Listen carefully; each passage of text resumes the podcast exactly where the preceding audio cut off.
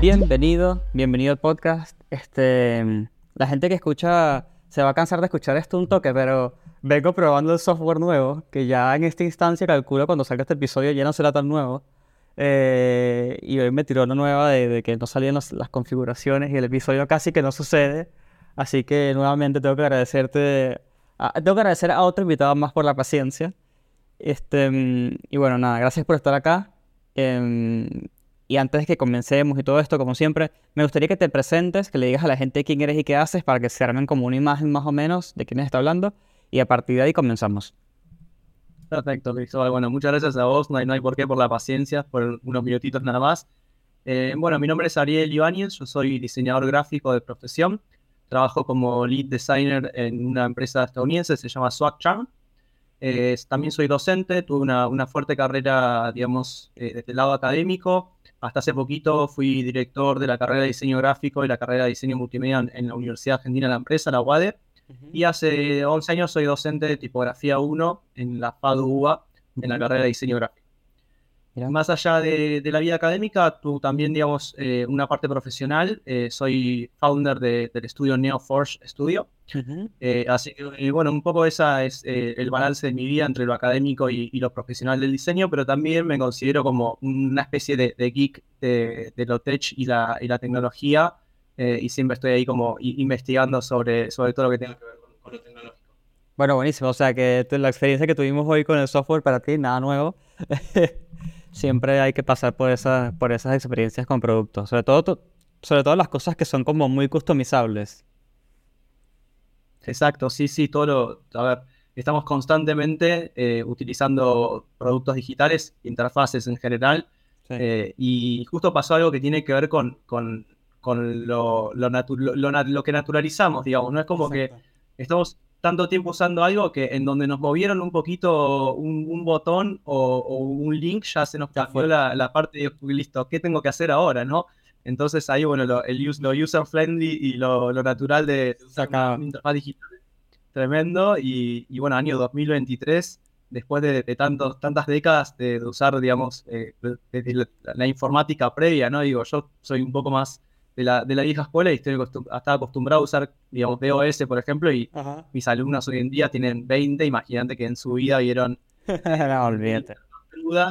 Eh, y tienen como lo, intuitivo mucho más naturalizado, ¿no? Entonces eh, esperan que todo funcione bien y rápido, básicamente. Olvídate. No, ayer estaba viendo, nada que ver con el podcast y nada que ver con el tema que vamos a hablar, pero ayer estaba viendo, estaba en HBO y vi que tenían dibujitos como estos dibujitos clásicos y tenían Pollito, que yo no sé si, si Pollito en Argentina fue un éxito, pero en Venezuela fue un éxito y me sentí muy viejo. O sea, fue como un momento que dije, ok, sí, oficialmente es el tiempo está sucediendo.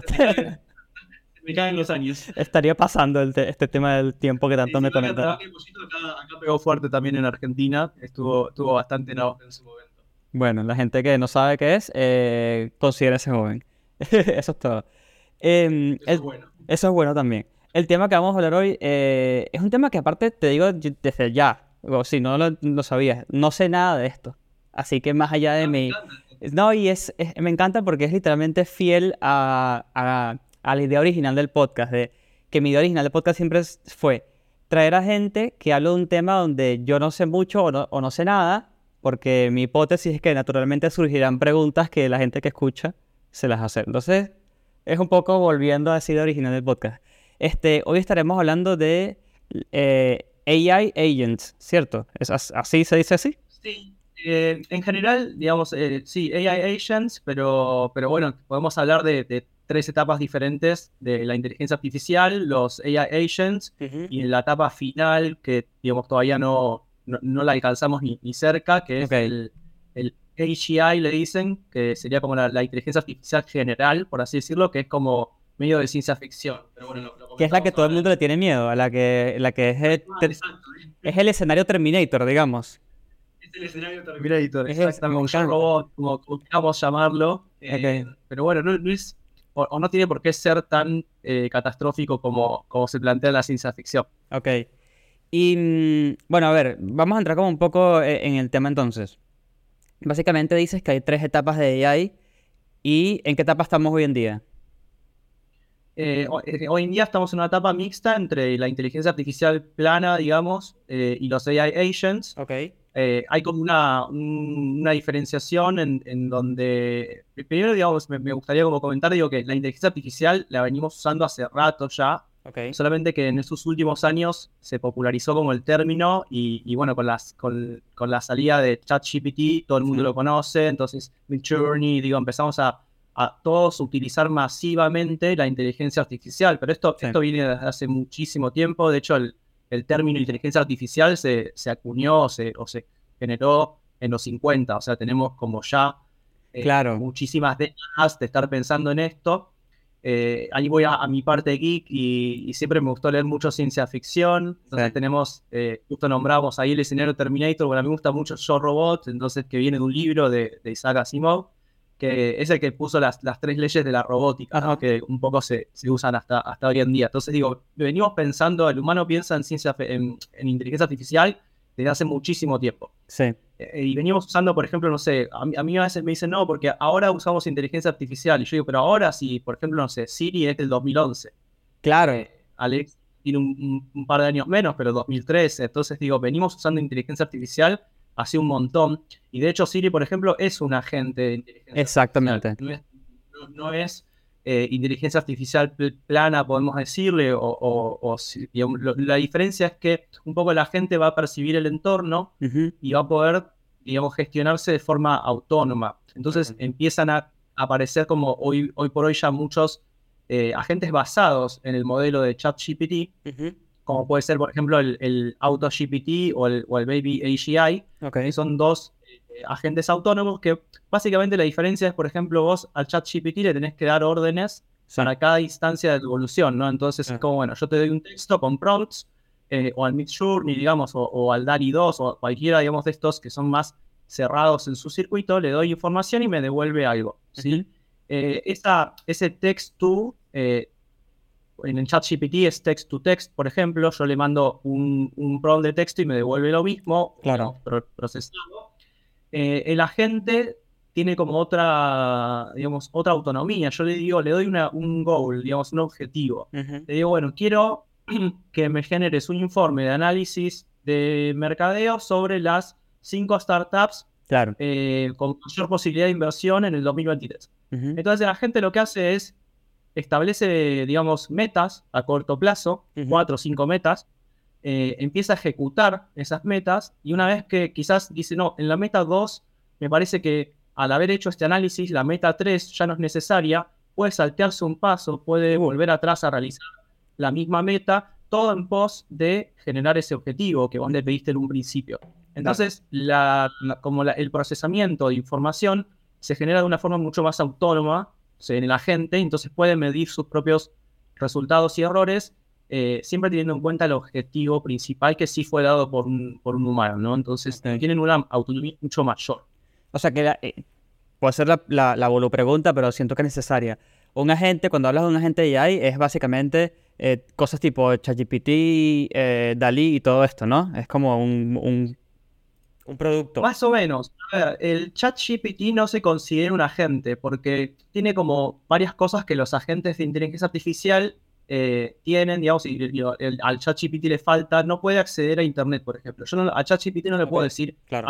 este website, analízalo y dame cierta información. No funciona de esa manera. Entonces, el modelo que tiene, digamos, está basado en parámetros, lo miden con eh, un número y una B larga de billones eh, de parámetros. Sí.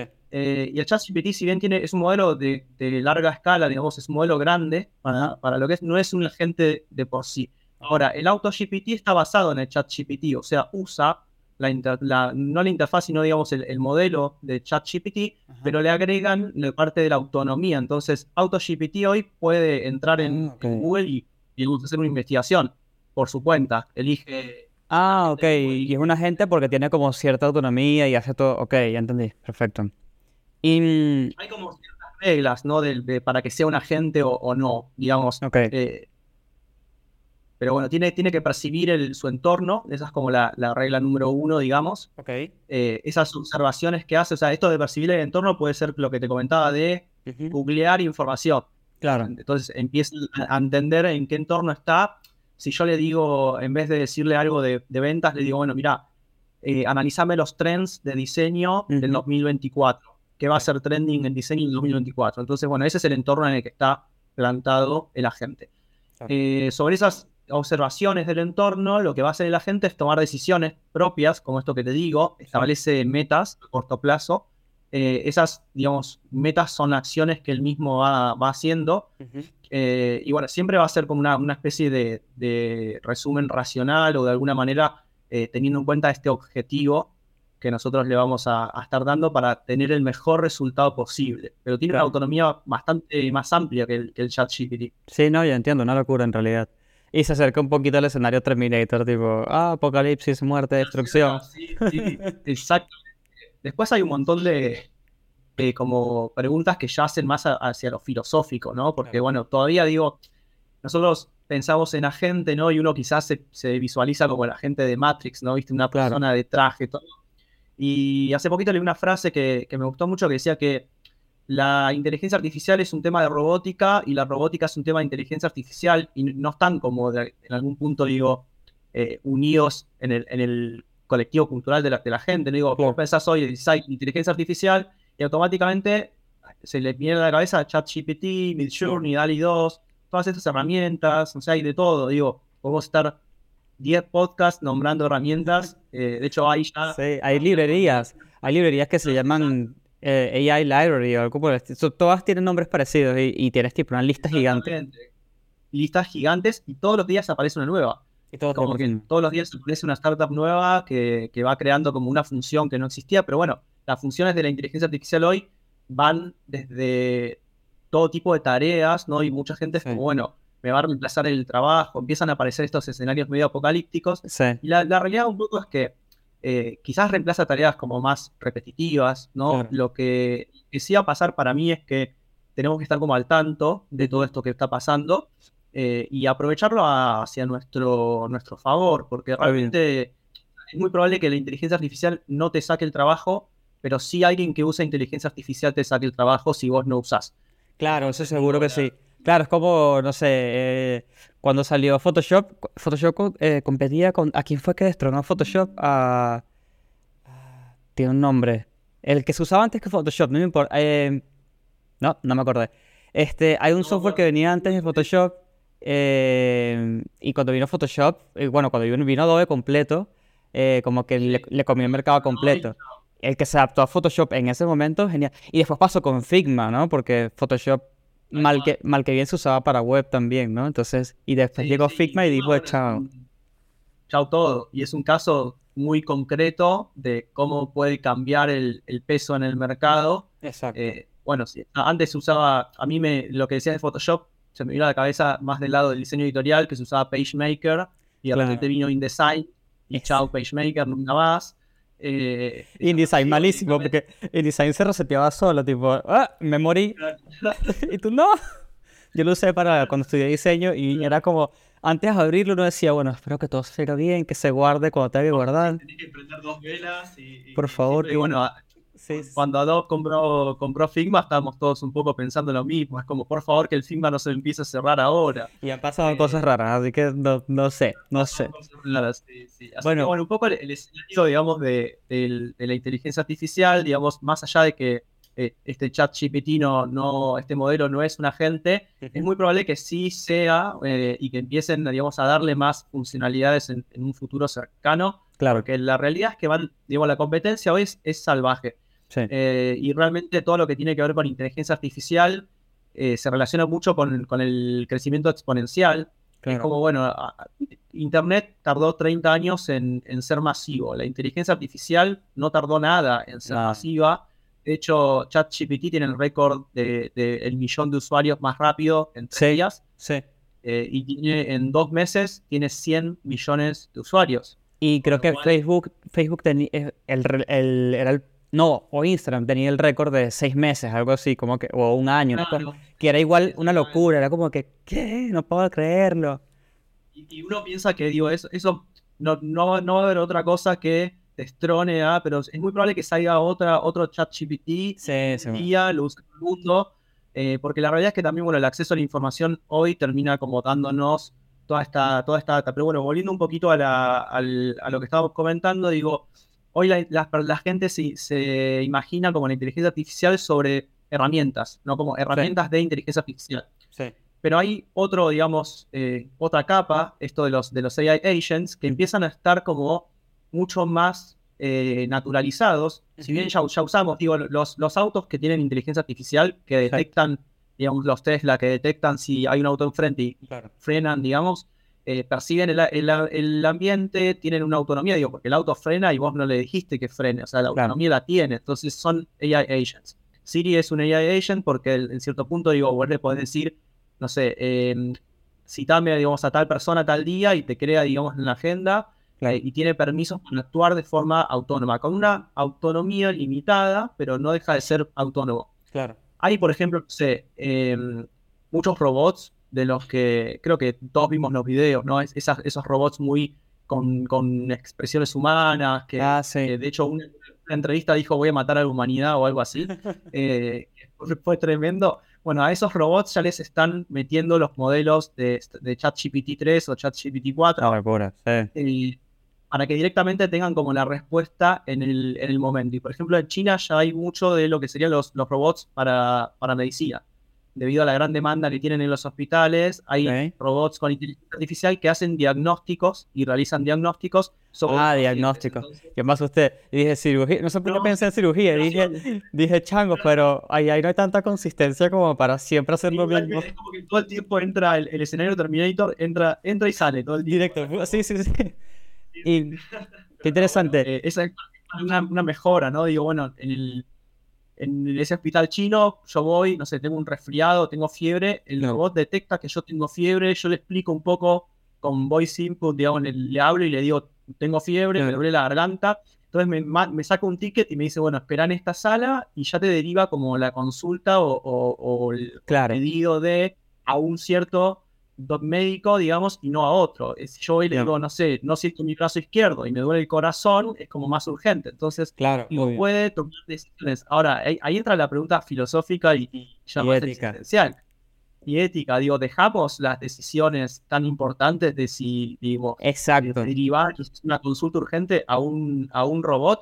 Entonces ahí cuando la frase esta decía que la, la robótica no está desligada de la inteligencia artificial, es muy interesante porque eso es hacia donde vamos. Digo, todos los robots de Boston Dynamics, que son muy buenos a nivel robot, en meses o en, me atrevo a decir meses, van a tener ya un modelo de inteligencia artificial interno. Sí, olvídate. Con lo cual van a poder, eh, y van a ser agentes. Digo, y de esto al escenario de Yo Robot previo a, que sea más Terminator, digo, no estamos tan lejos. O sea, claro. Eh, hay que, que debido a este crecimiento exponencial, dicen que, nada, que la, robótica y la, inteligencia artificial y el machine learning se van a de alguna manera fusionar en alguna, alguna disciplina nueva que va como a, a, todo este tipo de, digamos, de, información y, lo van a, va, a haber entidades, entonces ahí es cuando se empieza a hablar de entidades en, inteligencia artificial y de conciencia, ¿no? Que ahí de vuelta volvemos a hacer. Ahí volvemos a, sí, al escenario terrible.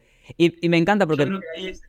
Sí, perdón, decime que me encanta todo esto que vas comentando porque yo te quería hacer la pregunta de, bueno, ¿y qué tiene que ver todo esto con producto y con UX, no? Pues para traerlo un poco hacia el podcast, tipo, bueno, ¿qué tiene que ver que hablen todo esto de AI agents en este podcast? Y la verdad que ni, ni hizo falta hacerte la pregunta porque la realidad es que te comienzas a dar cuenta cómo va a impactar un servicio, cómo va a impactar un producto. Eh, cómo va a reemplazar un producto directamente. Tipo, ni siquiera es que ayudo a este producto, no, no, es, es directamente otro producto que es mucho más potente. Y ahí, eh, aparte de todo esto, combina con que yo recién el lunes saqué un episodio hablando un poco de inteligencia artificial y, dando un poco mi opinión, y donde comento que al hacer todo esto de reemplazar servicios, reemplazar productos, etc., se va a crear un caos, pero es un buen caos en el buen sentido de la palabra. ¿Por qué? Porque es tecnología nueva que está creando cosas nuevas y en el medio estamos nosotros, los, los, los UXers y ingenieros y un montón de gente más, arreglando ese caos. Es tipo, este caos mejora muchas cosas, pero hay que ir atrás de él eh, controlando la cosa. Exacto, yo, yo pienso igual, yo tengo una visión muy positiva de todo lo que tiene que ver con, con las nuevas tecnologías en general, o sea, ni siquiera hablando puntualmente de inteligencia artificial, sino como en general las, buenas, las, nuevas tecnologías. Muchas veces como diseñador, yo vengo del lado más del, branding y, y, de diseño editorial, me, me, viré hacia producto hace unos años, pero antes me preguntaban, ¿y no tenés miedo de que el Canva te saque el trabajo? Y bueno, la realidad es que no, o sea, tiene su función, tiene su público, digo, genera lo que, tenga que generar, así como cualquier herramienta hoy. Hoy tienes, por ejemplo, UI Wizard, que te crea una interfaz que la puedes pasar a Figma, de hecho, eh, con prompt de texto. Igual escribís y, no deja de ser, digamos, una herramienta que si no tenés conocimiento detrás va a ser inutilizable. Entonces, digo, nos va a ahorrar trabajo. La inteligencia artificial nos va a realmente ahorrar mucho trabajo creativo eh, vamos a pasar a ser como más editores que, creadores de tanto contenido en general. Eh, y ya impactó, o sea, no solo va a impactar, sino que ya impactó muchísimo en todos los mercados. Pero como decís vos, o sea, detrás de, cada producto de inteligencia artificial hay interfaces que diseñar, hay usabilidad que mejorar, hay un montón de toda una compañía que se va, digamos, de alguna manera terminar creciendo y dando trabajo. Y yo no creo que, los cambios, los cambios tecnológicos sí, sacan trabajo a ciertos sectores, Seguro, generan muchos sectores nuevos eh, y generan mucho trabajo también. Entonces creo que, es, esto, digamos, es, un, es algo muy positivo y sobre todo para todo lo que sea relacionado con, con digamos, mercados laborales de, diseño y de tecnología, desarrollo. Eh, creo que, todo eso va, a ser muy, muy bueno. De hecho, por ejemplo, a, nivel desarrollo, eh, el copilot de GitHub. ah, no, claramente lo he usado porque no soy desarrollador, pero supuestamente es mágico es mágico, sí, tal cual. O sea, vos vas escribiendo código y te lo termina. Escribís, te lo termina. Escribís y te lo termina. Y lo puedes pasar, ¿no? De un lenguaje a otro. Tipo, no, no, pásamelo a tal lenguaje. Claro, es como, bueno, esto está en RIA, pásamelo a Python. Diciendo una, una cosa muy, muy buena y funciona muy bien. Y lo que al principio, hace unos años, decían, bueno, el 25% del código está escrito por el copilot. Hoy ya es el 40 y pico. Ah, ¿en serio? Y es como que. Sí, sí, sí. O sea, va subiendo, digamos eh, de nuevo, es exponencial esto, ¿no? Y los, los, modelos de inteligencia artificial también, o sea, Meta, digamos, o, Facebook, como lo conocemos todos, sacó un, modelo, digamos, y hubo una especie de filtrado, o sea, se filtró el modelo eh, y alguna, en cierto punto ahí está como, empezó como una lucha entre el open source y, y las grandes corporaciones. El modelo que, digamos, se filtró de, de Facebook lo, agarraron, digamos, una serie de personas que empezaron a trabajar, lo mejoraron, le pusieron eh, Vicuna con, con N, pero bueno, yo le digo Vicuña porque Argentina y, tenemos la N por suerte. Eh, pero bueno, este modelo, este modelo Vicuna, que básicamente es open source, y lo entrenaron con 300 dólares nada más, o sea, no gastaron prácticamente nada. Ah, eh, igualó en un, en un testeo, igualó al, al modelo BART de Google, que el modelo BART de Google salió millones y millones de dólares. Eh, y a nivel escala, este, este modelo Vicuña tiene, está catalogado como 13B, que son 13 billones de parámetros. Y el, de, el, BART de Google son 540 billones de parámetros. Entonces, hace poquito se filtró un, documento de, de, de, inteligencia artificial de Google que un poco hablaba de esto, ¿no? Era como, bueno, ¿cómo hacen ¿Cómo hace el open source y la gente en el mundo para lograr esto con tan poco recurso económico y nosotros que tenemos todos los recursos no lo podemos igualar, ¿no? Entonces ahí te das cuenta como también el, poder de la comunidad en esto. Eh, y yo aliento siempre a cada persona, digamos, que, le tiene un poquito de miedo a, la inteligencia artificial, que empiecen como a investigar y, se, involucren en las comunidades, porque realmente hay como mucha, mucha data positiva. Eso te iba a preguntar, tipo, ¿por dónde, ¿por dónde uno podría comenzar? Porque yo te pongo un poco en mi contexto, a ver si por casualidad, primero que todo, sabes qué me podrías decir y, otra, y alguien que se, identifica con mi situación por ahí, por ahí le sirve. Yo, por ejemplo, yo entiendo HTML y CSS, que ni siquiera diríamos que es código, es maquetar. Eh, y entonces, no sé mucho más de código. Y, aprender tipo, a, estudiar eh, cosas de inteligencia artificial se complica. Porque, por ejemplo, estuve viendo el curso gratuito de Google que soltó creo que hace un par de días y te dice que tienes que hacer un poquito de Python. es como, bueno, la puta madre, tengo que agarrar, estudiar Python y después meterme acá. Entonces, como que estoy con esa, con esa ansiedad de, a ver, yo requiero esta tecnología, eh, sé que es necesaria, eh, pero ¿cómo comienzo? Es como la gran pregunta. Bien, bueno, a mí me pasa un poco lo mismo, o sea, yo no, no, no conozco Python, no conozco, digamos, no tengo conocimiento de, código, sí, se lo conozco, sé cómo se ve en Python, pero no puedo escribir Python. Ahora, lo bueno que tiene esto de nuevo, del open source y, la gente y la comunidad es que, por ejemplo, para configurar AutoGPT tenés que tener un, conocimiento de Python, eso es cierto. Ahora, hay alguien que agarró AutoGPT, lo configuró y lo pasó a un browser, entonces podés entrar en un browser, tener la versión reducida del, de AutoGPT, por menos lugar cómo funciona ese agente. Entonces, digo, ahí apoyarse en la comunidad. Eh, y la verdad es que hay, o sea, yo me, me, vi todo un tutorial de media hora de cómo configurar AutoGPT y por más que no sepas Python, el código que... Entonces es como, bueno, copia y pega acá, copia y pega este código. Entonces llega un punto en donde vas a terminar digo, y, se vuelve mucho más accesible. Creo que claro. ese es uno de los beneficios de, la inteligencia artificial, que se, al ser exponencial el conocimiento se vuelve muy accesible rápido. De hecho, hay gente, tengo que buscar el video. Si lo, si lo consigo y me acuerdo, porque yo me porto muy mal con estas cosas, pongo el link en, la descripción del video.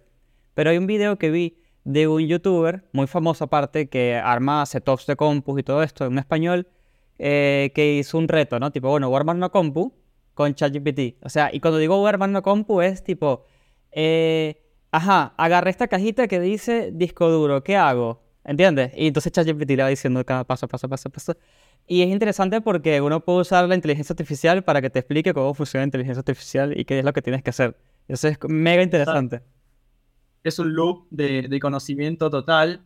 Y ahí es cuando a mí el, el, escenario, a cierto punto, digo, puede ser muy, muy positivo. Y, y, sobre todo desde el diseño. Y a ver, hay, por ejemplo, hay un estudio ruso que a mí me, me encanta esta historia porque lo hizo durante pandemia, que estábamos todos confinados en el 2020, eh, empezó como a, lanzar unos diseños súper frescos de branding, muy, muy como disruptivos, con, atendiendo a ninguna ley del diseño, ¿viste? Todo lo que te enseñan en la universidad es como que no tenés que hacer, esta persona lo hacía, pero lo hacía bien, y como, te das cuenta de que realmente eran diseños re, bien resueltos.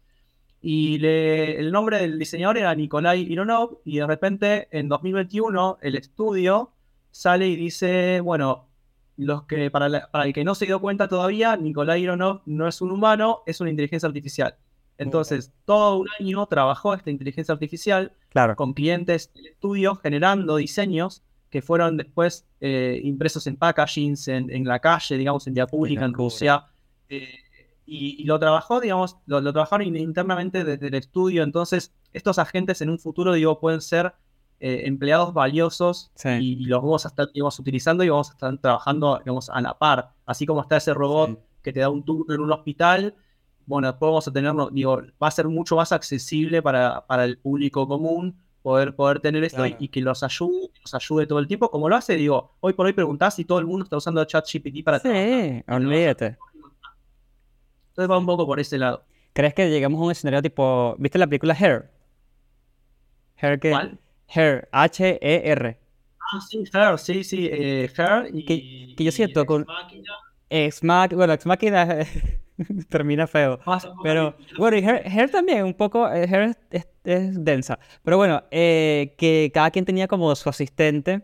Como, o sea, nada, tú vas a trabajar, vas a estar en tu vida y tienes como un asistente, un, que te rodea, un ente cualquiera que te va ayudando en las, en las tareas que vas necesitando. Y yo creo que ese es un escenario que no sé si vamos a tratar para llegar a ese punto, porque creo que ni siquiera estaba atada como a un device, no me acuerdo cómo era, eh, pero creo que es como un escenario bastante viable, donde el humano está en control em, y tienes como esta, esta cosa que te facilita, que al final del día es básicamente el 90% del objetivo de cualquier tecnología, quitar tareas redundantes del humano y hacerlo, hacer la vida más feliz. Y, digo, a ver, ¿quién, quién quiere no sé, revisar una cadena de 24 mails a ver qué es lo importante.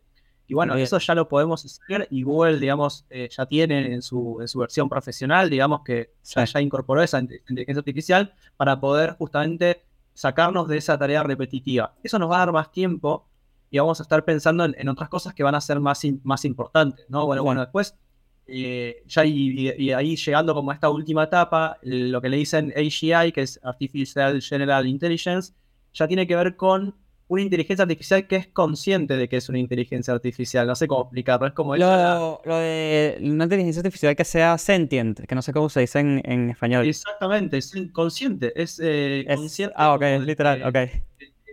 Misma. Y es como, y ahí ya entramos en, no sé, Play Runner, Yo Robot. Claro. Eh, y, no sé, bueno, Terminator también. Y empezamos como a, a, ver, bueno, qué, qué futuro se, será cuando pase esto. Obviamente ahí sí que no hay un digamos, un, scope de tiempo en donde decimos, bueno, ya sabemos que acá 50 años no vamos a lograr. Eso realmente es, un, es una cosa, es algo que, es eh, una incertidumbre total. De hecho, hay como toda una, no sé, unas disputas a ver si eh, qué es una, una AGI o qué es consciente. De hecho, la palabra consciente genera como toda una discusión de horas y horas, y ahí es cuando te perdés en los foros a las 2 de la mañana yendo a ver qué es la conciencia y terminás como muy, muy filosófico. Y lo mismo con, con la entidad, que cuando hablamos de entidad termina como dando un debate que más allá de lo, de lo ético y lo moral, que también lo tiene, digo, ya es legal incluso, ¿no? Es como, bueno, si una inteligencia artificial termina siendo consciente y tiene una entidad, ¿tiene derechos como nosotros? Claro, olvídate. Bueno, eso es un tema interesante porque hay, hay campos en UX y en producto que por ahí no tienen tanta fuerza como lo que es la parte de derecho eh, o sea, sí existe gente que trabaja en UX en la parte de derecho, pero son contados con los dedos. Y en español, o sea, olvídate. Claro. Eh, lo mismo con ética. Yo sí tengo un par de episodios del podcast, por ejemplo, con ética y UX, pero a ver, son ocho personas, como mucho, que yo conozco que trabajan en ética en UX. Y las conozco porque tengo un podcast, porque si no, ni siquiera. Pero yo siento que... Exacto, si no, nada, no conozco a nadie. Eh, eh, pero yo creo que ahora la inteligencia artificial va a traer como esas discusiones tipo, ¿se acuerdan esas personas que estaban encerradas en un cuartito oscuro y no le damos bola? Eh, necesito un departamento entero de esa gente ahora. Exactamente, tal cual. Y, bueno, como esto que, decíamos, ¿no? Genera como mucho, mucho trabajo nuevo, ya se está hablando de los ingenieros de inteligencia artificial y empiezan como a aparecer nuevas ramas. Obviamente ahí la, la parte, digamos, la academia y las universidades van a tener que estar bastante rápidas en, poder formar profesionales para, para, esto que ya está, o sea, ya estamos atrasados. Siempre hay, ahí está ese gap tecnológico entre, digamos, o, educativo más que tecnológico, entre lo que pasa en el mercado y, la academia, sobre todo en el, ámbito tecnológico, y es como, bueno, tenemos que apurarnos los educadores para poder fomentar el conocimiento y, no prohibirlo, porque de alguna manera digo, lo van a usar igual, entonces como en vez de prohibir el chat GPT, fomentar el uso, explicar para qué sirve, para qué no, eh, y que sobre esa base los chicos generen sus informes con lo que tengan que hacer. Eh, pero la verdad que así como el conocimiento de programación terminaba siendo como súper importante y, se hablaba mucho de, bueno, darlo en las primarias y en las secundarias, eh, todo esto de las, de las nuevas tecnologías y la inteligencia artificial también termina como dando mucho peso y mucha importancia a la parte educativa. Tal cual, tal cual. Sí, no, aparte que siento que hay problemas, eh, o, bueno, las típicas quejas que he escuchado de inteligencia artificial son las mismas que escuché eh, con Google o con un montón de cosas. O sea, eh, cuando, cuando llegó Internet no tardó mucho tiempo en llegar Rincón del Vago. Y Rincón del Vago era un gran problema para las, para las escuelas y después las profes entendieron fácilmente dónde conseguir Rincón del Vago y a ver, ah, mira, sí, se, se lo copiaron de acá. Ya está, listo. Entonces como que es una discusión que yo siento que ya, ya pasé por ahí y es como, chicos, va a pasar, va a haber algún tipo de intermedio, se va a resolver, sigamos adelante. Creo que es más interesante adaptarnos que ponernos a quejarnos de, todo esto. Sí, sí, tal cual. Como decís, e, echa la ley, echa la trampa, eso aplica en, todo el ámbito tecnológico. Pero también pasó, digo, cuando, cuando se vino todo el diseño digital y la revolución tecnológica en, en los 90 con las computadoras, también todos los que eran diseñadores manuales pensaban ah, que el trabajo, que no iban a diseñar más, y bueno, obviamente mutaron, se adaptaron, se crearon infinitas nuevas del diseño, digo, y hoy tenemos más cantidad de ramas de diseño que nunca, esto va a seguir creciendo, lo mismo los desarrolladores, se crean lenguajes nuevos, se crean ramas nuevas de desarrollo y empiezan como de alguna manera a diversificar el mercado y a generar nuevas, nuevas cosas y nuevas oportunidades en definitiva. Hoy por hoy, por ejemplo, hay una, hay una herramienta que se llama ScaleStack, que es como un asistente para ventas. Entonces, digo, todos los, todos los, todos los emprendedores que no tengan como tanto conocimiento sobre cómo gestionar, eh, digamos, esas ventas, pueden, digamos, usar una inteligencia artificial para, para ayudarse. Eh, y así todo, tenemos mucha más posibilidad de generar eh, y de crear gracias a, este avance tecnológico. Entonces, esa, esa para mí es la, visión positiva. Esperemos que no, espero que no terminemos en el, en el digamos, escenario Terminator.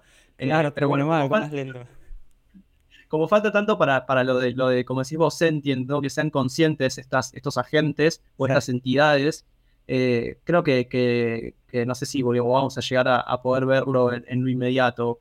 Suele, suele verse como algo, algo muy a futuro, pero bueno, el, el, crecimiento exponencial quizás hace que en 10 años podamos ver ese horizonte y tener un parámetro claro de cuándo vamos a tener robots caminando por la calle y le vamos a poder preguntar cosas como si fuese un, humano más y poder interactuar más, ¿no? Estas, estas AGI lo que se dice es que tendrían que poder hacer todo lo que hace un humano mejor. Eh, entonces ahí cuando, cuando nos ponemos a pensar. Pero bueno, ya nos, nos, nos pasaron en capacidad las, las, inteligencias artificiales. Yo me acuerdo, eh, a mí me gusta el ajedrez, por ejemplo, ¿no? Y me acuerdo en el año 90 y pico. Ay, que la que le ganó en Go, en Go. No, ese, ese fue más, más moderno. Yo me acuerdo de ah. cuando una computadora le ganó a Gasparov, que era como genio de la, del ajedrez entonces, como el, gran, gran maestro de ajedrez, le ganó una computadora por primera vez. Eh, y ahí fue como toda una revolución, me acuerdo de la tele, me acuerdo que lo pasaban. Y también era, como medio el fin del mundo, listo, se acabó todo. Las computadoras es que es muy rápido, te comienzas a imaginar y que no, entonces vamos a ver shows donde humanos pelean contra máquinas porque es súper interesante. Obviamente es mega interesante y, es muy fácil de escalar. Tipo, ya va, y si hacemos un robot en serio y de ver en serio se pelean, es como que es muy rápido escalar todo este tema. Sí, pero creo que también nos potencia. O sea, vos decías lo, lo de Go, que me parece fantástico a mí, y ese documental lo, lo recontra recomiendo, que bueno, eran investigadores de, no sé si era Stanford y Google, eh, que crearon una inteligencia artificial para jugar este juego chido que se llama Go. Que el juego, o sea, si el ajedrez tiene muchas posibilidades, el Go es el ajedrez por mil, digamos. Tiene infinitas, o sea, no es infinito el número, pero es como que casi infinito, digo, tiene demasiadas posibilidades. Era como el, reto máximo para una inteligencia artificial y bueno, lo, comento para, para, la audiencia, digamos, y el público, terminó ganando la inteligencia artificial. Entonces digo, es como que ya ya hacen muchas cosas que nosotros no, no podemos hacer en tiempo récord también. Entonces, para mí, para mí me potencia. Después pasaba lo mismo con, el, me acuerdo que era el, el League of Legends, el, el, LoL, que es un juego muy jugado a nivel mundial. También, digamos, el, o el campeón o el equipo, el equipo campeón mundial perdió contra una inteligencia artificial, pero a la vez, em, o sea, digo, yo, yo soy bastante de jugar y digo, los que jugamos sabemos siempre que los bots suelen ser bastante toscos. Y es como, bueno, eh, si empiezan a darle inteligencia artificial a, los bots, pueden empezar a ser mejores. Nosotros vamos a entrenar mucho más y mejor. Entonces vamos a hacer crecer ese, ese nivel de gaming en, cada plataforma y en cada videojuego. Realmente creo que, que, eso puede ser muy bueno. Y sobre juegos también hay un montón. O sea, hace poquito veía un video de uno eh, que se llama Rain World, que tiene como inteligencia artificial en los personajes y actúan como de una forma súper random en base a, lo que vos haces, cómo, cómo interactúas con ellos. Entonces, si los ayudan, te terminan ayudando, pero quizás, porque capaz que le, digamos, no quiere ayudarte y te termina matando igual, pero es como todo un algoritmo artificial que hace que sea más interesante el juego. Y también hicieron, digamos, otro que se llama el Smallville, que es como una especie de de, Sims miniaturita en 2D, que lo que hicieron fue darle como un modelo de inteligencia artificial a cada uno de los, de los personajes y empezaron a organizar fiestas, empezaron a mandarse invitaciones, se, hablaban, conversaban de cosas. Era como, bueno, los, los NPC, los, viste, el non-player character de cada juego.